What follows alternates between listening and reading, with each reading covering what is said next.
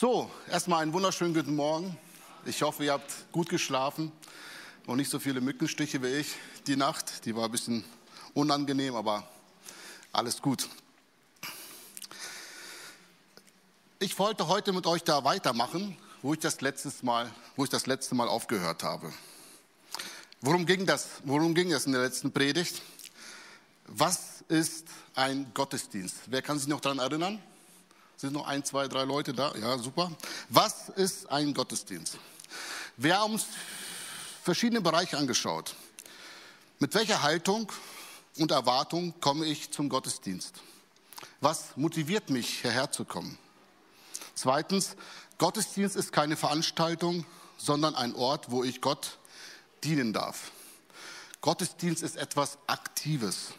Drittens, ohne Gaben kein Gottesdienst. Gott hat uns Gaben gegeben, um mit den Gaben Gott und unsere Mitmenschen zu dienen. Viertens habe ich euch dann fünf Fragen mitgegeben und einige von euch haben auch nach, äh, nachgearbeitet.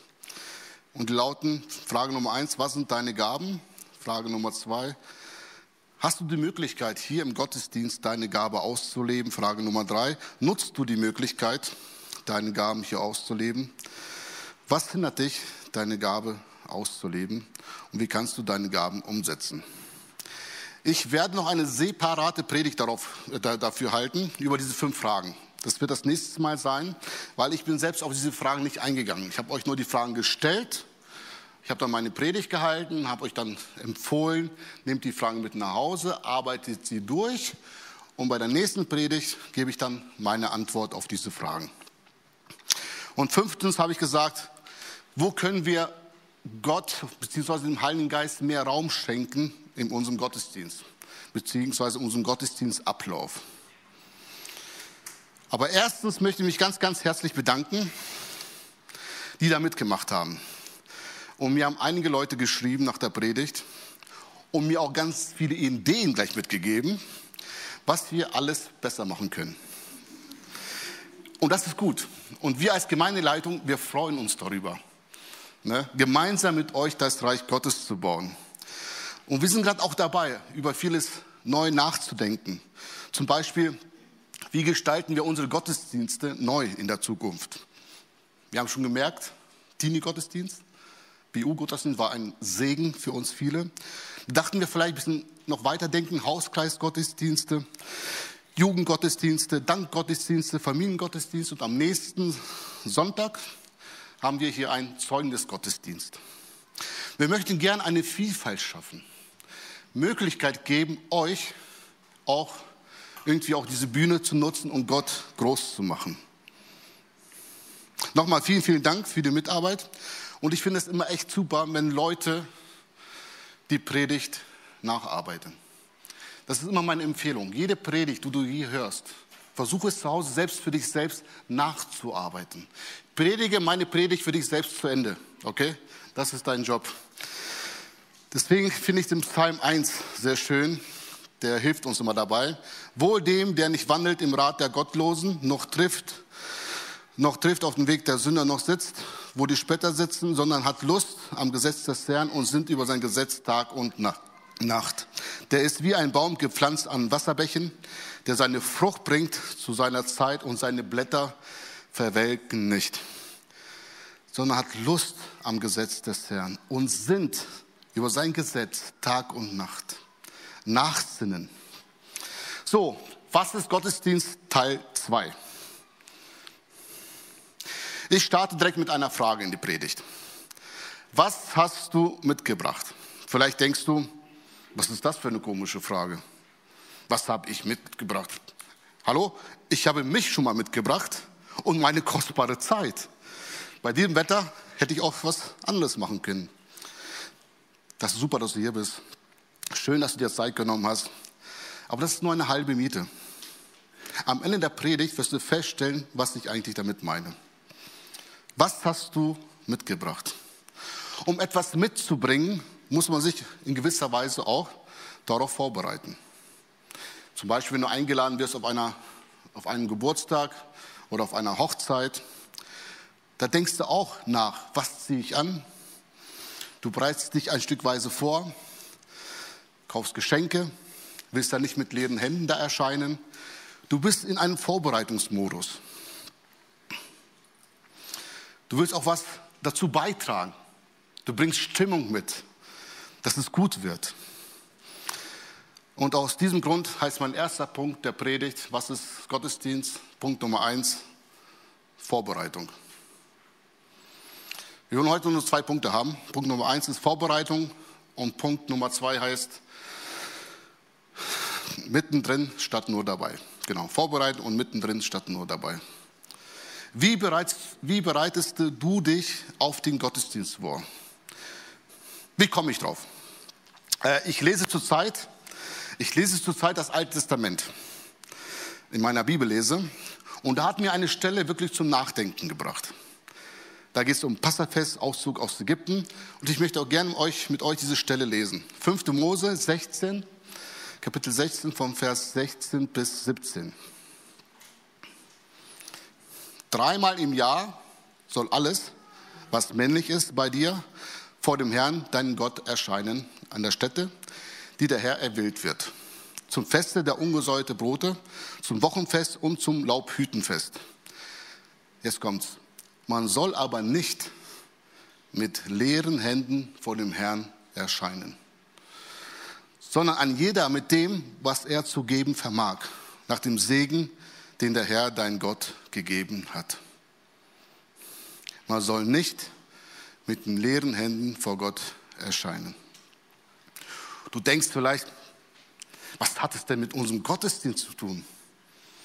Wir werden uns gleich eine Stelle anschauen im Neuen Testament, wo es genau darum geht. Es geht um Priester, Tempel, Schlachtopfer. Um es ein wenig zu verstehen, müssen wir die Begriffe und was damit gemeint ist, erstmal kennen. Damals gab es in der Geschichte von Israel gewisse Regeln, gewisse Gebote, wie man ein Fest feiert. Unvorbereitet und mit leeren Händen zu erscheinen, ging gar nicht. Manche wurden, weil sie diese Regeln nicht befolgt haben, von Gott persönlich bestraft, sogar getötet. Siehe die Söhne von Aaron. Kannst du gerne nachlesen, 3. Mose, Kapitel 10. Weil Gott heilig ist. Warum das alles? Weil Gott heilig ist.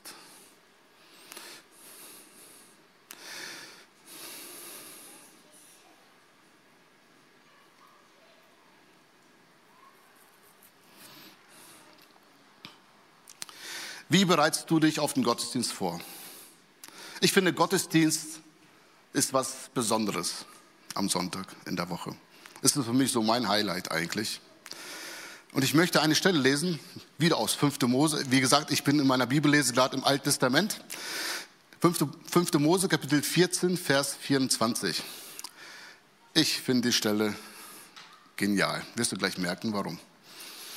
Wenn aber der Weg zu weit für dich ist, dass du es nicht hinbringen kannst, weil die Stätte für dich zu fern ist, die der Herr, dein Gott, erwählen wird, um seinen Namen dorthin zu legen oder zu preisen.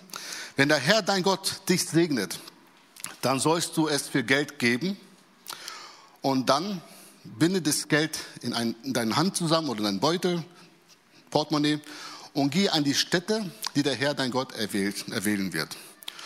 Und gib das Geld für alles, was deine Seele begehrt.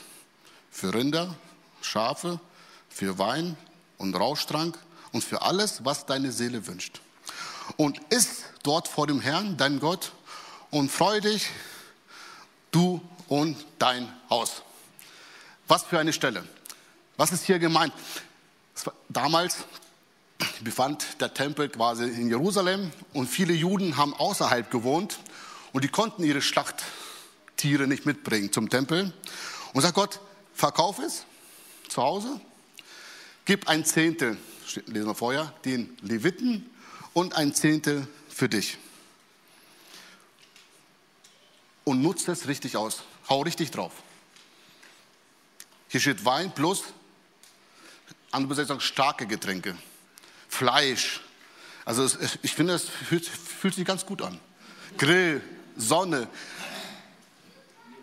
Bier, was noch? nimm das und gib es aus. Sei nicht so kleinlich. Hau drauf. Nutz den Sonntag. Nimm das Geld. Nimm deine Familie. Lade Freunde ein. Grill, trink zusammen und isst und feiert vor dem Herrn. Das ist Gottesdienst.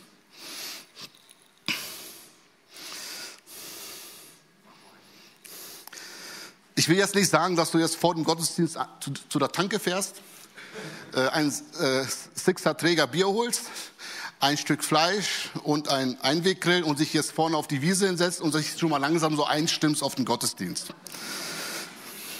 Ist auch eine Art von Vorbereitung, ja, aber ja, weiß ich nicht. Es gibt auch andere Möglichkeiten. Nee, der Gedanke war für mich echt neu. Was heißt neu? Wo ich das in meiner stillen Zeit gelesen habe, dachte ich, Mensch, echt, wie komme ich hier eigentlich zum Gottesdienst? Wie bereite ich mich eigentlich vor? Also ganz ehrlich, wenn ich mein Leben anschaue oder der Morgen Sonntag bis jetzt, also ich habe drei Kinder, ich habe eine Frau, ich habe einen Hund, ich habe Kaninchen zu Hause, ich habe Fische, Stress, ja. Und manchmal freue ich mich einfach, hier angekommen zu sein. Kennt ihr sowas? Das Kind will nicht, das andere Kind hat Bauchschmerzen, das, den einen musst du Butterbrot schmieren, dann will es doch Nutella-Brot und hin und her und hin und her. Ne? Manchmal komme ich hier und denke, ey Gott, hilf mir einfach. Das ist unser Leben manchmal so. Ne? Aber trotzdem habe ich mir fünf Punkte aufgeschrieben, wo ich neu darüber nachgedacht habe, wie kann ich mich auf so einen Gottesdienst vorbereiten. Punkt Nummer eins, eigentlich ein ganz, ganz leichter Punkt. Einfach mal früher ins Bett zu gehen. Also für mich ist es schon recht schwer, muss ich ganz ehrlich sagen. Einfach mal früher ins Bett zu gehen. Und vielleicht nicht bis mitten nach Netflix-Serie gucken oder keine Ahnung was. Ich liebe abends länger zu, zu sitzen mit meiner Frau oder mit Freunden, gerade am Samstagabend. Und das muss ich auch wirklich manchmal lernen. Sagen, ey, morgen ist Sonntag. Das ist für mich wichtig. Das ist für mich heilig. Ich gehe mal früher schlafen. Ich meine, wer Kleinkinder hat, weiß, wie das ist. Vielleicht am, am, am, am Abend zuvor überlegen, was kann man den kleinen Kindern anziehen. Oder schon Probe machen, weißt du, Anziehprobe. Weil ich weiß, meine Tochter, drei Hosen, drei passen nicht, da juckst, da, da zieht's. Ne? Und du denkst, ey, ist schon fünf vor, kennen wir alles. Und dann vielleicht überlegen, ey, Vorbereitung. Vorbereitung. Ich plane das Samstag schon, dass ja, der, ganzen Alt, der ganze Alltag nicht in den Sonntag fällt. Vielleicht morgens, wenn du so ein richtiger Frühaufsteher bist, wie unser Michael Ott, Otto, geh vielleicht morgen ins Gebet, fahr eine Runde Fahrrad, geh spazieren. Bete für den Gottesdienst, bete für die Menschen, die kommen. Viertens vielleicht Lobpreis anmachen, bisschen sich einstimmen auf den Gottesdienst. Fünftens, vielleicht mal überlegen, was kann ich heute mitbringen? Ein Gebet, ein Segen. Mit welchen Menschen soll ich reden? Welchen Menschen soll ich ermutigen? Es gibt so einen schönen Psalm, 122 von David. Er sagte, ich freute mich, als sie zu mir sagten, wir gehen zum Haus des Herrn. Leute, es ist eine Freude. Es ist eine Freude, auch wenn es so warm ist, im Haus des Herrn zu sein. Erster Punkt, bereite dich vor. Warum soll ich mich vorbereiten? Weil es um geistliche Schlachtopfer geht und wir nicht mit leeren Händen vor Gott erscheinen sollen. Vielleicht hörst du diesen Gedanken zum ersten Mal. Nimm dir Zeit, darüber nachzudenken und schau in dein Leben hinein, wo du Dinge in der nächsten Woche besser machen kannst oder besser umsetzen kannst. Aber wenn du zu denen gehörst, wie Gerd zum Beispiel, das mache ich schon seit zehn Jahren so. Das ist ja nichts Neues. Ja, Gerd, dann würde ich mich echt gern freuen, wenn du später Lobpreis machst und ein bisschen darüber berichtest. Weil ich glaube, da liegt ein großer Segen. Wenn du gezielt sich auf den Gottesdienst vorbereitest. Du wirst den Gottesdienst ganz anders erleben, ganz anders wahrnehmen. Ein Zitat, egal auf was du dich vorbereitest, zeigt es dir, ob es dir wichtig ist, wie viel Zeit du dir nimmst für die Vorbereitung. Das zeigt eigentlich, wie wichtig dir wirklich der Gottesdienst ist. Wir kommen zum zweiten Punkt. Mittendrin statt nur dabei. Und das ist jetzt mein Vers, also das ist jetzt die Grundlage für die Predigt eigentlich. Steht in 1. Petrus Kapitel 2, Vers 5 und 2. 1. Äh, Petrus Kapitel 2 von 9 bis 10. Ich lese mal die Stellen vor. Und auch ihr als lebendige Steine erbaut zum geistlichen Haus und zur heiligen Priesterschaft, zu Opfern, geistliche Opfer, die Gott wohlgefällig sind durch Jesus Christus. 9.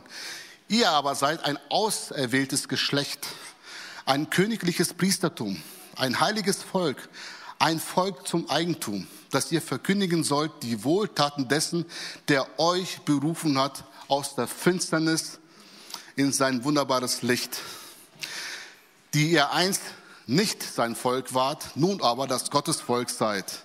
Und einst nicht in Gnade wart, nun aber in Gnade seid. Ich finde die Verse wunderbar. Was fällt euch auf? Es geht um drei Dinge. Erstens lebendige Steine. Zweitens Priesterschaft. Drittens geistliche Schlachtopfer. Und das werden wir uns mal gleich anschauen. Erstens lebendige Steine. Du bist ein lebendiger Stein, der seinen besonderen Platz hat. Jeder Stein wird erbaut zum geistlichen Haus. Jeder Stein ist wichtig. Hast du dich entschieden, ein Tempel Gottes zu sein?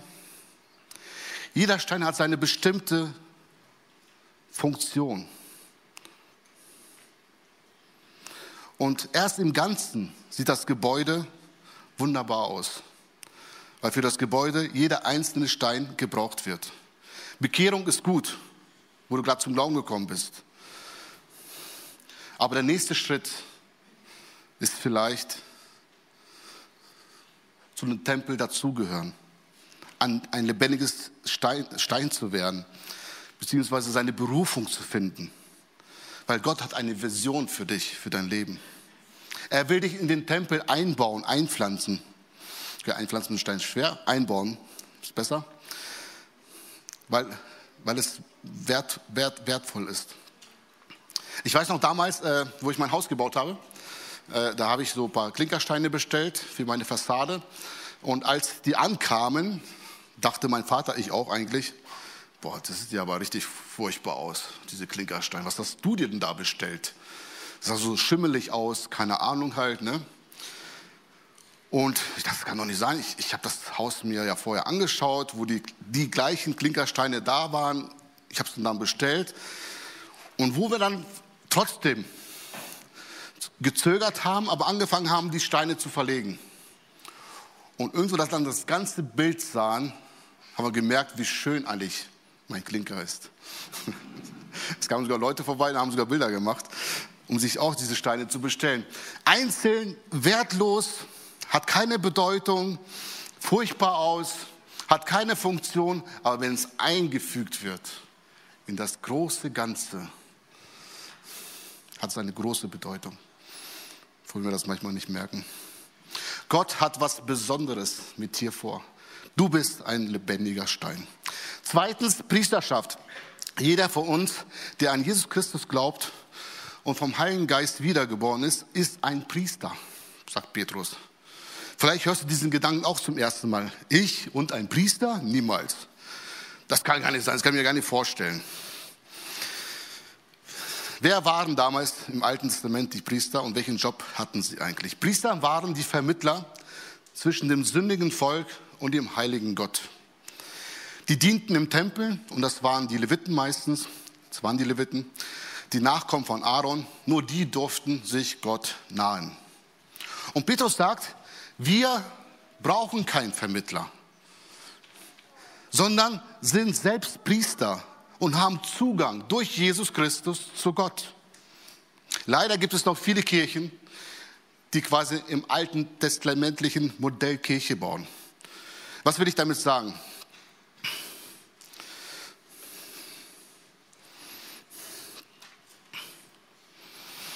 Weißt du, oben sind die Priester quasi und unten sind die Laien, die eh keine Ahnung von Gott haben.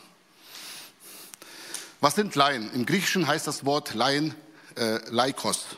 Bedeutet, bedeutet, es ist ein Angehöriger einer Religionsgemeinschaft, der kein geistliches Amt innerhalb der Religionsgemeinschaft ausübt. Also kein Kleriker ist. Im Mittelalter waren die Laien die dumm eigentlich. Die kann man sehr leicht, leicht, äh, leicht reinlegen, die, die Kirchengeschichte. Wo sehen wir das Modell heutzutage noch? Besonders in der katholischen Kirche. Da gibt es ja den Papst, den Priester, Bischöfe, Diakon und unten die Laien. Manchmal gibt es sogar in Landeskirchen bis hin in die Freikirchen, wo der Pastor voll bezahlt wird. Wir denken, das ist ja sein Job. Ich gebe ja mein Zehntel, soll er mal machen. Und hoffentlich macht er das gut. Und Petrus sagt, nein. Du und ich, wir sind Priester. Und ein Priester hat einen Job zu erledigen. Du hast heute einen Job zu erledigen. Und dein Job ist, geistliche Schlachtopfer zu bringen. Meine Definition aus diesem Vers, was Gottesdienst ist, lautet, Gottesdienst ist eine geistliche Priesterschaft, die sich treffen, um Gott zu ehren, um geistliche Schlachtopfer darzubringen. Ein Gottesdienst ist eine Opferveranstaltung. Eine Opferveranstaltung. Und du bist gefragt. Wie viele Schlachtopfer gibt es im Alten Testament? Kannst du die aufzählen? Ich bin gerade gut da drin. Ich habe gerade Levitikus hinter mir dritte Buch Mose. Ich zähle mal sechs jetzt auf und möchte euch gerne was, was weitergeben. Erstens Sündopfer, zweitens Schuldopfer, drittens Heil- oder Friedensopfer, das ist ein und dasselbe. Viertens Speisopfer, fünftens Lob- und Dankopfer gehören auch zusammen und sechstens Brandopfer.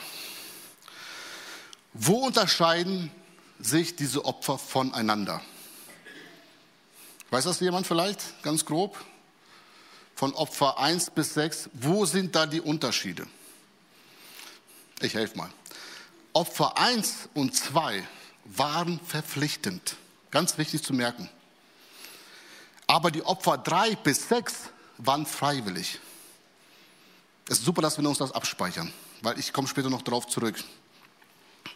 Wenn man das auf NT, auf das, Neue, auf das Neue Testament überträgt, es gibt ein folgendes Bild, der Vergleich.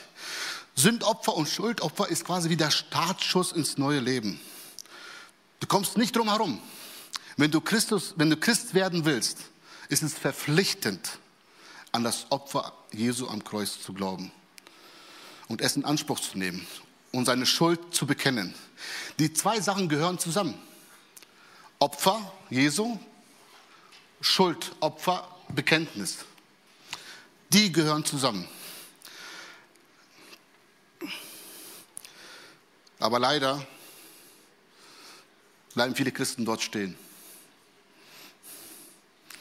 Die entwickeln sich nicht weiter, weil die nächste Entwicklung wäre freiwillige Opfer. Das ist Opfer 3 bis 6. Freiwillige, freiwillige Opfer hat nichts mit unserer Rettung zu tun. Das ist auch gut so. Wo du zum Glauben kamst, wurdest du gerettet, wo du Jesus angenommen hast. Aber alles danach will Gott freiwillig. Und das wünsche ich dir und mir, dass wir da wachsen und freiwillig Opfer bringen. Dankopfer, was wir heute gemacht haben, Lobpreis, Speisopfer und so weiter. Lass dich von Gott da gebrauchen. Manche sagen ja, ach, Gottesdienst und in der Kirche zu gehen ist nichts für mich.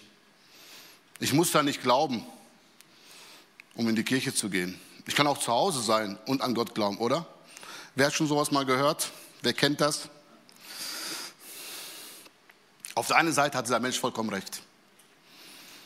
Man muss nicht in die Kirche gehen, um zum Glauben. Das stimmt auf jeden Fall. Man kann auch in der Woche an Gott glauben. Das würde ich mir aber mehr wünschen als nur am Wochenende oder nur am Sonntag. Aber ganz ehrlich, das alles ist eigentlich eine, eine Gottesidee. Gemeinde hat einen Stellenwert, um uns da gegenseitig zu ermutigen. Gemeinde ist auch in so einem Schutzraum, den wir lesen in Matthäus, ne, wo Jesus sagt, wo ist das jetzt geschrieben? Matthäus, genau, wie Jesus sagt, und selbst die Pforte, Pforte der Hölle können meine Gemeinde nicht überwältigen. Es ist ein Schutzraum, es ist eine Familie. Wir gehören zusammen, das ist Gottes Idee. Gott liebt Gemeinde. Und jetzt komme ich zu, diesem, zu dieser Person, die das sagt. Wie kann es sein, dass du als Christ Dinge nicht liebst, die Gott liebt? Gott starb für die Gemeinde und du sagst, ich brauche das nicht. Und zweitens, wenn er die Bibel wirklich kennt, ist es, ein, ist es Ungehorsam. Gott will, dass wir zur Gemeinde kommen und ihm Schlachtopfer bringen, geistliches Schlachtopfer. So, eine Frage, da starten wir jetzt gleich rein. Was sind geistliche Schlachtopfer? Hat da jemand eine Idee? Wie wir eben von Petrus gesagt haben, äh, ge gehört haben, erstens äh, Steine, zweitens Priesterschaft und Priesterschaft haben einen Job, geistliche Schlachtopfer zu bringen. Ich habe euch mehrere Punkte mitgebracht. Ich sage nicht wie viele, damit ihr dran bleibt. Ich habe euch mehrere Punkte mitgebracht, was geistliche Schlachtopfer sind. Wir gehen die schnell durch. Ich werde da nicht in die Tiefe gehen, das könnt ihr dann später zu Hause selber machen. Punkt Nummer eins, was wir schon gemacht haben, Gott loben. Psalm 109 steht geschrieben, Vers 30, ich will den Herrn sehr preisen mit meinem Mund und inmitten vieler werde ich ihn loben. Loben hat was mit Erhebung zu tun. Gott groß machen, Gott preisen, Gott anbeten. Ich finde diese Beschreibung schön inmitten vieler. Oder andere Übersetzung, in einer großen Versammlung, in einer großen Menge will ich meine Stimme erheben, Gott, und dich anbeten. Das ist Gemeinde, das ist Lobpreis. Zweiter Punkt, was kann ein geistliches Schlachtopfer sein? Gebet. Bete für die Anliegen der Gemeinde, für die Besucher oder für die Gemeindeliste. Bete durch, wenn du Zeit hast. Weil Gebet ist was, was Wertvolles, es ist ein Riesenschlachtopfer. Es wurde jetzt neu eine Gebetsgruppe bei uns gestartet in der Gemeinde. Jeden Montag 19 Uhr. Komm vorbei, bete mit. Ja, das kostet dich auch was. Das weiß ich. Deswegen heißt es ja auch Opfer, Schlachtopfer.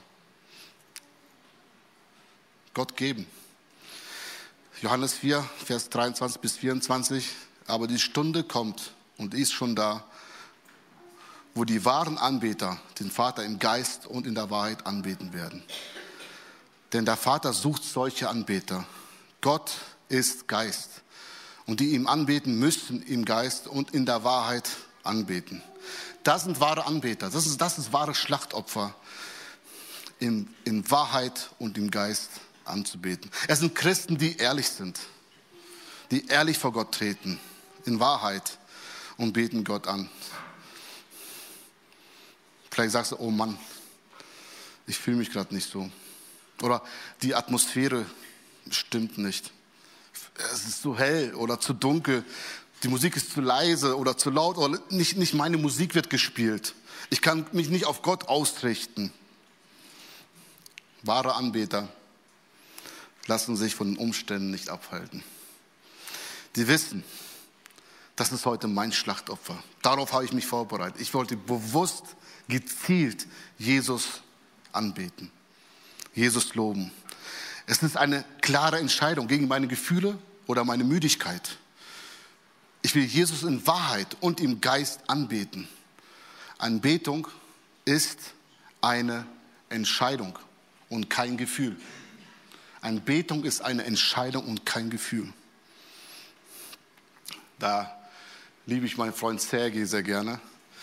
Er hätte sagen können, ey, was habe ich von, ich verstehe die Hälfte nicht auf Deutsch. Ich bin froh, wenn Sie mal, mal auf, Englisch, auf Englisch singen. Das ist derjenige, der immer schreit, Halleluja und Jesus. Das ist Sergei. Er kommt her, er sagt, ist mir egal. ob ich die Texte jetzt verstehe. Ich weiß, sie beten Gott an, ich mache damit, ich singe Gott, ich bete Gott an. Drittens, drittens Zeit. Zeit. Zeit ist eine der größten Herausforderungen unserer Zeit. Zeit ist eine der größten Herausforderungen unserer Zeit, ist mein Empfinden. Wir sind sowas von vollgepumpt. Fast alle Aktivitäten oder Projekte in der Gemeinde scheitern, weil die Leute einfach keine Zeit mehr haben. Man startet ein Projekt, man ist motiviert und dann sagt man, ups, dass es mich so einnimmt, das, damit habe ich gar nicht gerechnet.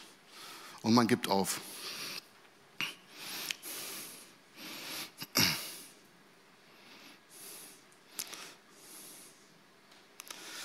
Zeit ist das größte Schlachtopfer. Ich möchte gerne eine Stelle lesen auf Epheser 5, 15 bis 17. Da steht geschrieben, achtet nun sorgfältig darauf, wie ihr euer Leben führt. Nicht als Toren, sondern als Weise. Kauft die Zeit aus, denn die Tage sind böse. Seid also nicht unverständig, sondern begreift, was der Wille des Herrn ist. Was sagt die Stelle aus? Habe Acht habe Acht auf dich, wie du dein Leben führst. Und das Schlüsselwort hier in diesem Vers ist Zeit. Wie du mit deiner Zeit umgehst und wie du deine Zeit fühlst, entscheidet, ob du ein weiser Mensch bist oder ein, sorry, ein dummer Mensch bist. Es ist super wichtig zu wissen, was dran ist. Wem schenke ich meine Zeit? Ich habe mal gelesen, wofür du deine meiste Zeit investierst, das ist für dich das Wertvollste auf der Welt. Und es kann alles Mögliche sein. Wozu, wofür du deine meiste Zeit investierst, das ist für dich das Wertvollste auf der Welt. Ich will darauf gar nicht eingehen, was es alles sein kann. Weißt du? Statt Hauskreis Fitnessstudios, statt Hauskreis Kino, statt Hauskreis Stadion, statt Gebetskreis, keine Ahnung, Wanderung. Das alles, hat alles eine Berechtigung. Aber ganz ehrlich, wem verschenkst du deine Zeit? Lass Gott deine Zeit füllen. Frag ihn, was dran ist für dich, wie wir gelesen haben, sondern begreift, was der Wille des Herrn ist. Wie lebt ein kluger Mensch? Indem er die Zeit auskauft und begreift, was der Wille des Herrn ist. Ich finde, Sonntag ist ein besonderer Tag. Es ist für mich ein Tag des Herrn. Es ist ein, Tag, wo ich in Gott ruhe. Es ist ein Tag, wo ich mit Gott intensive Gemeinschaft habe im Gottesdienst. Und ich finde, es ist ein Tag, wo ich Zeit mitbringen soll, mein Schlachtopfer. Und wo ich versuche, versuche nicht meinen Alltag in den Sonntag zu packen. Versuche den Sonntag immer wie möglich, wenn es möglich ist, frei zu halten. Keine, Termin, keine Termine am Sonntag. Hab Zeit für Gespräche, Habt Zeit für Freunde, geht mal was essen, geht, habt Gemeinschaft. Und das finde ich super wichtig. Lasst den Alltag da draußen. Viertens, was auch sehr gut reinpassen würde, was ist Gottesdienst, was ist ein Schlachtopfer? Da werden sich jetzt gleich die, die Witwen und Waisen sich freuen. Es steht in Jakobus Kapitel 1, Vers 27. Ein reiner und unbefleckter Gottesdienst ist vor Gott und Vater in dieser Waisen und Witwen in ihrer Bedrängnis zu besuchen und sich selbst von der Welt unbefleckt erhalten. Was ist ein wahrer Gottesdienst? Was ist Schlachtopfer? Witwen und Waisen zu besuchen und sie zu unterstützen. Es ist ein besonderer Gottesdienst. Ein kleiner Appell an die Jugend. Nehmt euch mal ein paar Leute zusammen und schaut, wo sind unsere Witwen, die vielleicht im Garten oder in der Garage, keine Ahnung, Unterstützung brauchen. Muss mal der Rasen gemäht werden. Glaub mir, das ist ein Wohlgeruch, ein Schlachtopfer für Gott. Und ich, aus eigener Erfahrung, ich habe es damals selbst als Jugendlicher mitgemacht, wir hatten extra so einen Dienstbereich für, für, für, für Ältere, für Witwen. Und dann könnt ihr die, ja, die Alte mal fragen, Fragen stellen, wie sie ihr Leben leben, wie sie ihr Glauben erlebt haben. Und ich glaube, sie werden euch viele gute Geschichten erzählen, die euch auch weiterbringen. Das wird ein Segen sein füreinander. Also viertens, Witwen und Waisen besuchen. Fünftens, das leichteste Thema von allem, Geld. Ich weiß, es ist kein leichtes Thema, aber das gehört dazu. Gott will dich segnen und es lohnt sich, das Geld in das Reich Gottes zu investieren. Das ist die beste Investierung, die es überhaupt gibt. Wenn man ehrlich, wenn, man ehrlich sind, wenn, wenn wir mal ehrlich sind, wie viel Geld geben wir eigentlich aus? Ich meine, für ein gutes Auto, ein mega Urlaub und das ist alles voll okay, alles richtig. Aber lasst uns das Reich Gottes nicht vergessen, nicht aus den Augen lassen. Denn, denn darin liegt ein Segen. Und du bekommst immer mehr, als du gibst. Das ist das Prinzip Gottes einfach. Mir geht es jetzt nicht um den Zehntel, okay? Mir geht es mir davon, zu sagen, Herr, ich habe ein Herz für dieses Projekt oder für, für, diese, für diese Sache und sage, ich nehme so ein, wie so ein Kurzurlaub. Was kostet ein Kurzurlaub? Keine Ahnung, kommt drauf an, was man macht. Und das spende ich diesem Projekt. Wie komme ich drauf? Weil ich finde diese Stelle aus 2. Korinther sehr zutreffend. 2. Korinther Kapitel 9, Vers 6 bis 7. Dies aber sage ich, wer sparsam sät, wird auch sparsam ernten. Da geht es um Geld. Und wer segensreich sät, wird auch segensreich ernten. Jeder gebe, wie er sich in seinem Herzen vorgenommen hat. Nicht mit Verdruss oder aus Zwang, denn einen fröhlichen Geber hat Gott lieb. Und hier geht es nicht um Zehnte, sondern was du im Herzen vorgenommen hast, was deine Möglichkeiten entspricht, aus einem fröhlichen Herzen. Es muss eine Herzensangelegenheit sein. Sechstens, Lastenträger. Werde ein Lastenträger. Wir sind, dazu wir sind dazu berufen, Lastenträger zu sein. Galater 6 von 1 bis 2. Brüder und Schwestern, wenn sich einer von euch zu einer Verfehlung hinreißen lässt, sollt ihr, die ihr von dem Geist Gottes geleitet werdet, ihn liebevoll wieder zurecht, zurechtbringen. Seht aber zu, dass ihr beide nicht selbst zu Fall kommt. Jeder soll dem anderen helfen, sei seine Last zu tragen. Auf diese Weise erfüllt ihr das Gesetz, das Christus uns gegeben hat. Was für ein schöner Vers. Es kann jeden von uns mal treffen, dass wir in eine Situation kommen, wo wir wirklich Hilfe brauchen und einander brauchen.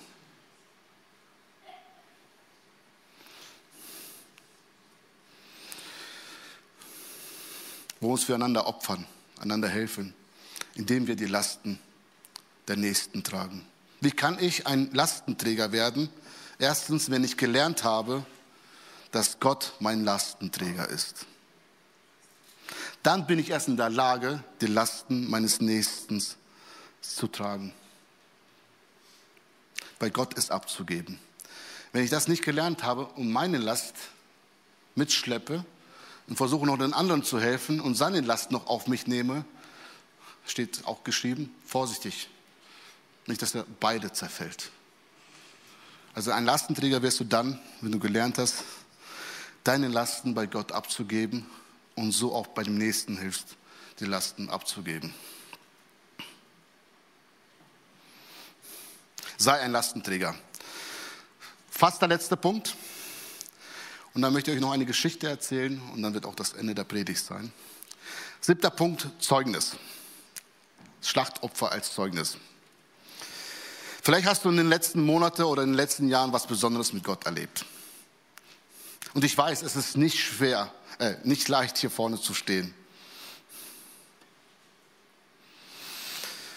Und irgendwo spürst du innerlich, es ist dran, dass ich das der Gemeinde mitteile dass ich das erzähle, was Gott in meinem Leben getan hat.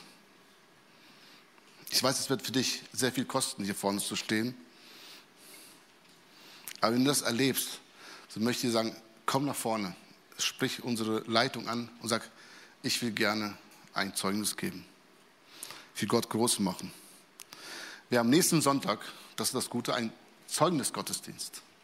Vielleicht nimmst du das, die Gedanken heute mit und sagst, ich bereite mich die ganze Woche vor, ich bete dafür und schaue, was ich am Sonntag dazu beitragen kann und Gott groß machen kann. Denn der Psalm 73, Vers 28 passt da sehr gut rein.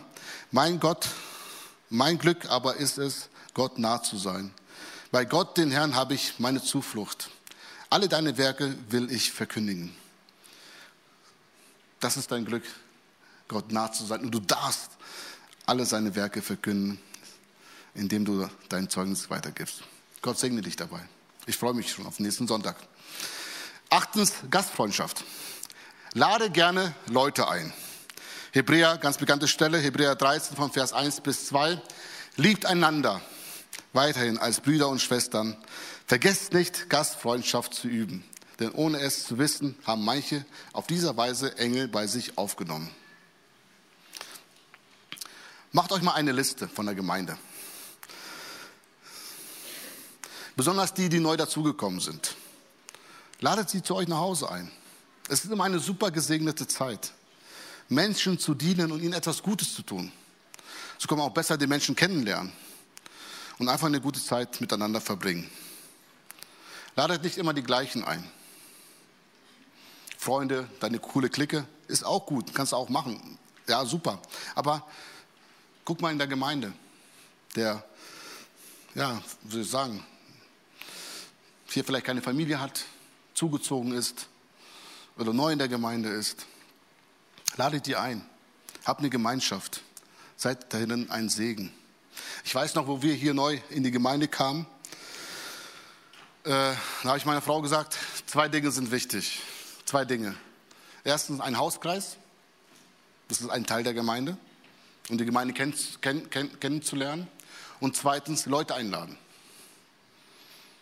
Und so haben wir auch gestartet. Wir sind in einen Hauskreis gegangen und haben recht oft verschiedene Leute aus der Gemeinde eingeladen. Also warte nicht, bis die Leute dich einladen. Geh den ersten Schritt, lade die Leute ein und du wirst sehen, du wirst die Gemeinde sehr, sehr schnell kennenlernen. Und ich muss echt, echt sagen, dadurch sind Freunde entstanden und ihr als Gemeinde sind uns sehr ans Herz gewachsen. Wir sind wie eine Familie geworden, innerhalb von, von ein paar Jahren. Und da muss, muss man aktiv werden, Leute einladen, Gemeinschaft pflegen. So, jetzt auch wirklich der letzte Punkt. Das ist Hingabe. Hingabe ist in meinen Augen einer der wichtigsten Punkte überhaupt. Deswegen habe ich es auch ganz am Ende gestellt, weil es die anderen ganzen Punkte irgendwie zusammenhält und umfasst. Es ist quasi die Grundlage für alle anderen Schlachtopfer. Lass uns lesen Galater 2, Vers 20. Darum lebe nicht mehr ich, sondern Christus lebt in mir. Mein vergängliches Leben auf dieser Erde lebe ich im Glauben an Jesus Christus, der Sohn Gottes, der mich geliebt und sein Leben für mich gegeben hat. Nicht ich lebe, sondern Christus lebt in mir. Es geht in erster Linie nicht um mich, sondern um Jesus Christus. Was Beziehung angeht, beziehungsweise auf der Arbeit, in der Familie, in der Gemeinde, wo auch immer. Es geht immer in erster Linie um Jesus Christus. In allen unseren Lebensbereichen. Ich glaube, das ist viel leichter gesagt als getan, oder?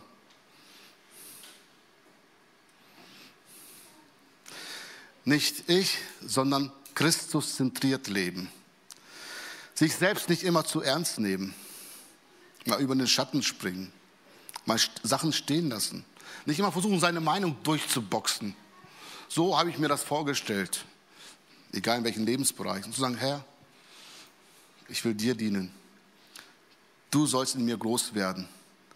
Du sollst in mir sichtbar werden, damit die Menschen dich durch mein Leben erkennen. Und vielleicht, weil du gerade eine Sache nicht gemacht hast oder eine Sache nicht durchgeboxt hast, hat einer gesehen, boah, der hat eigentlich die Möglichkeit. Kennt ihr, gerade wir Deutschen, das ist mein Recht. Darauf bestehe ich, das ist mein Recht. Auch wenn da Menschen dadurch verletzt werden, mein Recht, mein Recht, mein Recht. Nein, ist egal, ja, ist dein Recht, klar, aber lass los. Nimm das nicht so ernst. Wenn dadurch ein Mensch gerettet wird, ey, viel mehr, viel besser als dein Recht, oder? Lass uns da ein bisschen entspannter sein. Lass da ein bisschen Christus größer werden. und sichtbar werden. So, wir kommen zum Schluss. Was haben wir gehört bis jetzt? Punkt Nummer eins, Vorbereitung. Wie bereite ich mich auf den Gottesdienst vor? Der, der, Gedanke dahinter war ja, nicht mit leeren Händen vor Gottes Thron zu erscheinen. Und zweiter Punkt, mittendrin statt nur dabei, da ging es um geistliche Schlachtopfer. Es waren jetzt neun Punkte. Es ist sehr viel, ich weiß. Du kannst es zu Hause nacharbeiten. Nimm dir vielleicht eins oder zwei Punkte mit für dein Leben und sagst, ey, das hat mich, das hat mich heute angesprochen. Da muss ich in den nächsten Monaten mal richtig ran.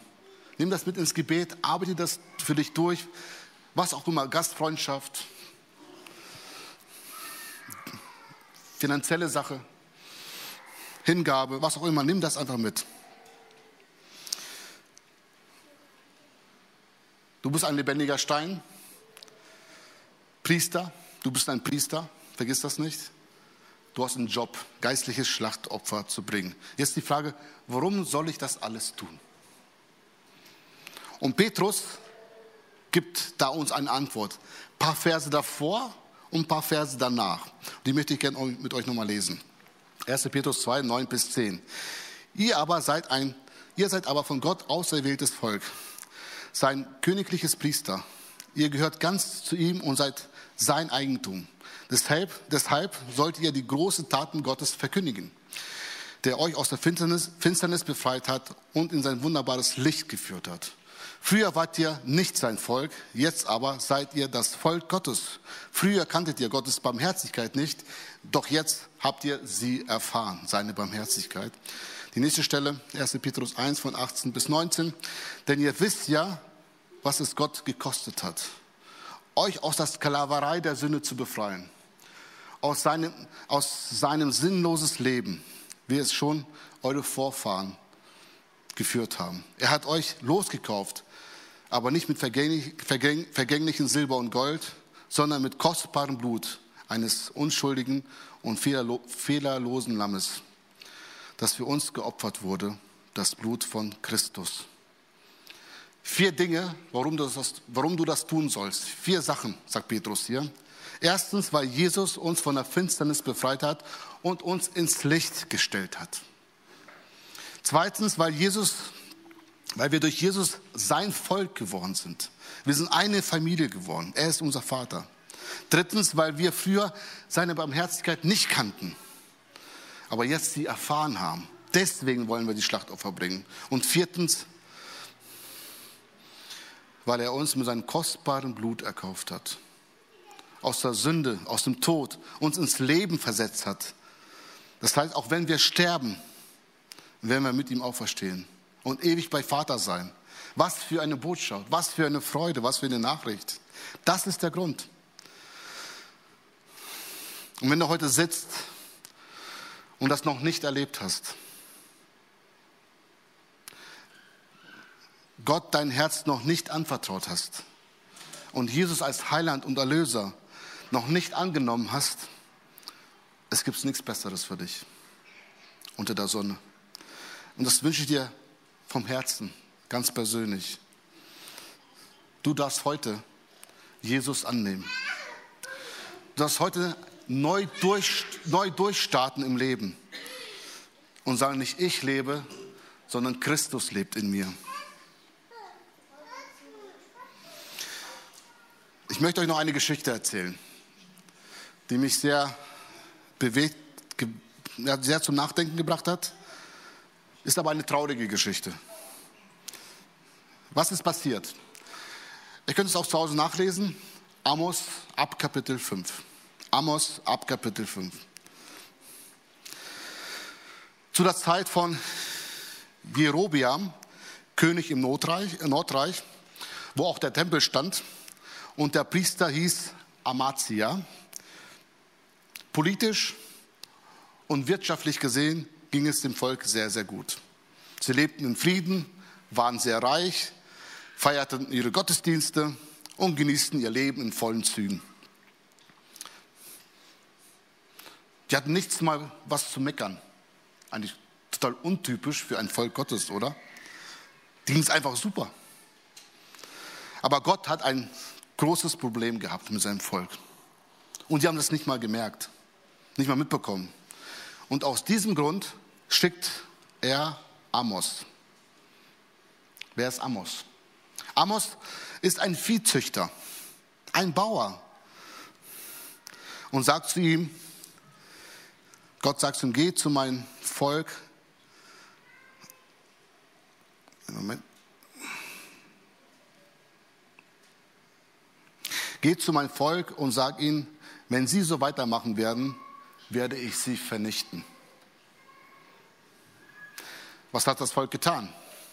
Die feierten ja die Gottesdienste nach Vorschrift. Gott musste doch mit ihm zufrieden sein. Wo lag das Problem? Wo lag das Problem? Ihr Herz war ganz weit weg von Gott. Die taten das nur, damit Gott zufrieden ist. Ein Haken dran. Ich war ja Sonntag in der Kirche. Aber in der Woche lebten sie ein unmoralisches, korruptes, überhebliches, gottloses Leben. Gott hat diese Gottesdienste gehasst. Er sagte, ich kann eure Schlachtopfer nicht mehr riechen. Euren Lobpreis kann ich nicht mehr hören. Das widert mich an. Mit euren Lippen bekennt er mich, aber im Herzen verflucht er mich. Als Amos zum Priester Amazia ging und ihm alles das berichtete, was Gott ihm gesagt hat, was sagte der Priester? Amos, wer bist du denn? Ich bin Amazia, ich bin der Priester. Das war auch einer der Obersten quasi, der auch die Leitung hatte in dem Tempel. Du bist doch ein Bauernjunge. Und da sagt er zu ihm, geh lieber zurück, wo du herkommst, weil Amos kam aus dem Südreich. Es gab Südreich und Nordreich. Und Amos kam aus dem Südreich zum Nordreich, um diese Botschaft zu übergeben, zu übermitteln. Und sagt er, geh lieber zurück nach Hause, kauf dir ein Stück Brot, ess, kauf dir was zu trinken, trinke und bleib bloß da. Und genieß dein Leben. Stör uns nicht. Er wollte mir sagen, wenn du hier weiter bleibst und nicht nach Hause gehst, hast du ein Problem. Wenn du weiter diese Botschaft verkündigst, wirst du ein Problem mit mir haben. Was ist passiert? Das Volk Gottes tat keine Buße. Kurze Zeit später wurde Nordreich eingenommen und Gott hat alle vernichtet. Ab diesem Zeitpunkt gab es kein Nordreich mehr. Ich dachte, was für eine traurige Geschichte. Kein Happy End. Die Leitung, die Priester haben sich nichts sagen lassen, haben ein gottloses Leben geführt, aber doch Gottesdienst gefeiert. Warum erzähle ich euch diese Geschichte am Ende? Bei Gott geht es nicht in erster Linie um Schlachtopfer. Das ist ein ganz wichtiger Punkt, weil wir gerade so viel über Schlachtopfer gehört haben. Bei Gott geht nicht in erster Linie um Schlachtopfer, mega Gottesdienst, viele Projekte, alles läuft super, Gemeinde wächst und so weiter. Bei Gott geht in erster Linie um dein Herz. Punkt. Es geht um dein Herz. Und aus diesem Grund war David ein Mann nach dem Herzen Gottes. Warum? Er hat erkannt, was Gott eigentlich will, worauf es ankommt. Er weiß, was gerade für ihn dran ist.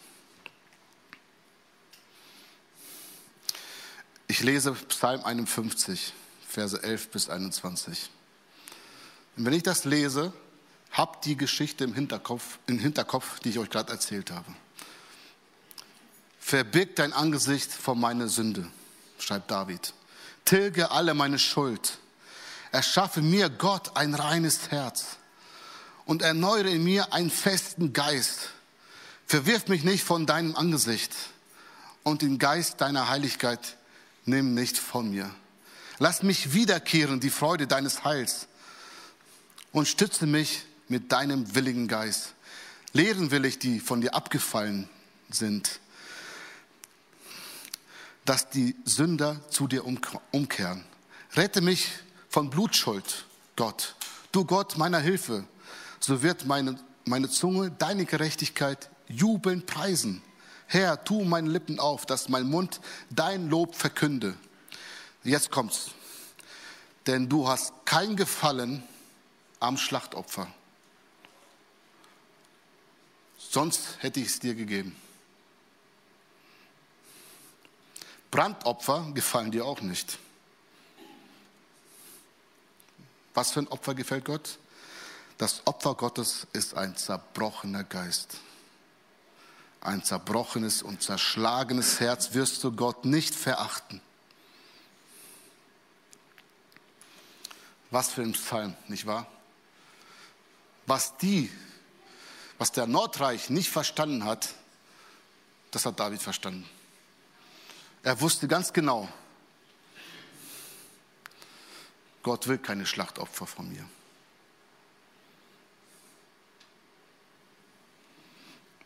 Gott will mein Herz. Gott will mein zerbrochenes Geist. Und das ist größte, das größte Schlachtopfer überhaupt.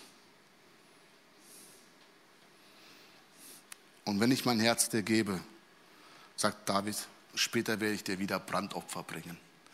Das Problem ist nicht am Brandopfer, am Schlachtopfer. Das Problem ist hier ganz tief in mir. Es geht in erster Linie um deine Beziehung zu Gott. Dann kannst du ihm weiter die freiwilligen Opfer, Opfer von drei bis sechs, den Herrn opfern. Ich weiß nicht gerade, wo du stehst. Vielleicht sitzt du hier und denkst, ey, es ist genau meine Geschichte. Ich weiß noch, wie damals ich angefangen habe, Gott zu dienen, Gott zu loben. Und irgendwo, keine Ahnung, auf deinem Weg bist du falsch abgebogen. Tust gewisse Dinge weiterhin oder tust du nicht mehr, aber dein Herz ist ganz, ganz weit weg. Ich lade dich heute ein. Ich lade dich heute ein, aufs Neue dein Herz auf das Altar Gottes zu legen. Gott will dein Herz. Er will dir vergeben. Und dann kannst du neu durchstarten. Und dann kannst du neu, wir werden gleich Lobpreis haben, noch ein Lied singen, kannst du neu Gott anbeten. Und Gott wird dir sagen, diese Stimme habe ich vermisst. Schön, dass du wieder da bist. Deinen Lobpreis habe ich vermisst. Jetzt bist du wieder da. Das wünsche ich dir, mir, uns als Gemeinde. Es kommt nicht immer auf Schlachtopfer an, sondern wo ist dein Herz? Ich möchte noch beten. Vater, ich danke dir für das große Opfer, was du am Kreuz vollbracht hast. Vater, ich danke dir, dass du uns erkauft hast, teuer erkauft hast mit deinem Blut. Vater, ich danke dir, dass wir deine Familie sind, dass wir deine Kinder sind. Herr, wir wollen dich anbeten, wir wollen dich erheben, wir wollen dich groß machen. Herr, ich bitte dich, prüfe mein Herz, prüfe unsere Herzen, erneuere unseren Geist. Lass uns wirklich vom Herzen dir dienen. Lass uns nicht einfach so die Lieder singen oder einfach so unser Christsein leben. Hauptsache abgehakt. Gott, du musst ja mit mir zufrieden sein. Nee, Herr, prüfe uns immer wieder. Lass uns immer wieder neu auf, auf dich ausrichten. Und jetzt möchte ich auch gern für dich beten. Wenn du Jesus noch nicht kannst, hast, du kannst heute zu ihm kommen. Du kannst heute diese Entscheidung treffen. Oder wenn du falsch abgewogen bist, Gott wartet auf dich. Schenk ihm deine Stimme. Amen.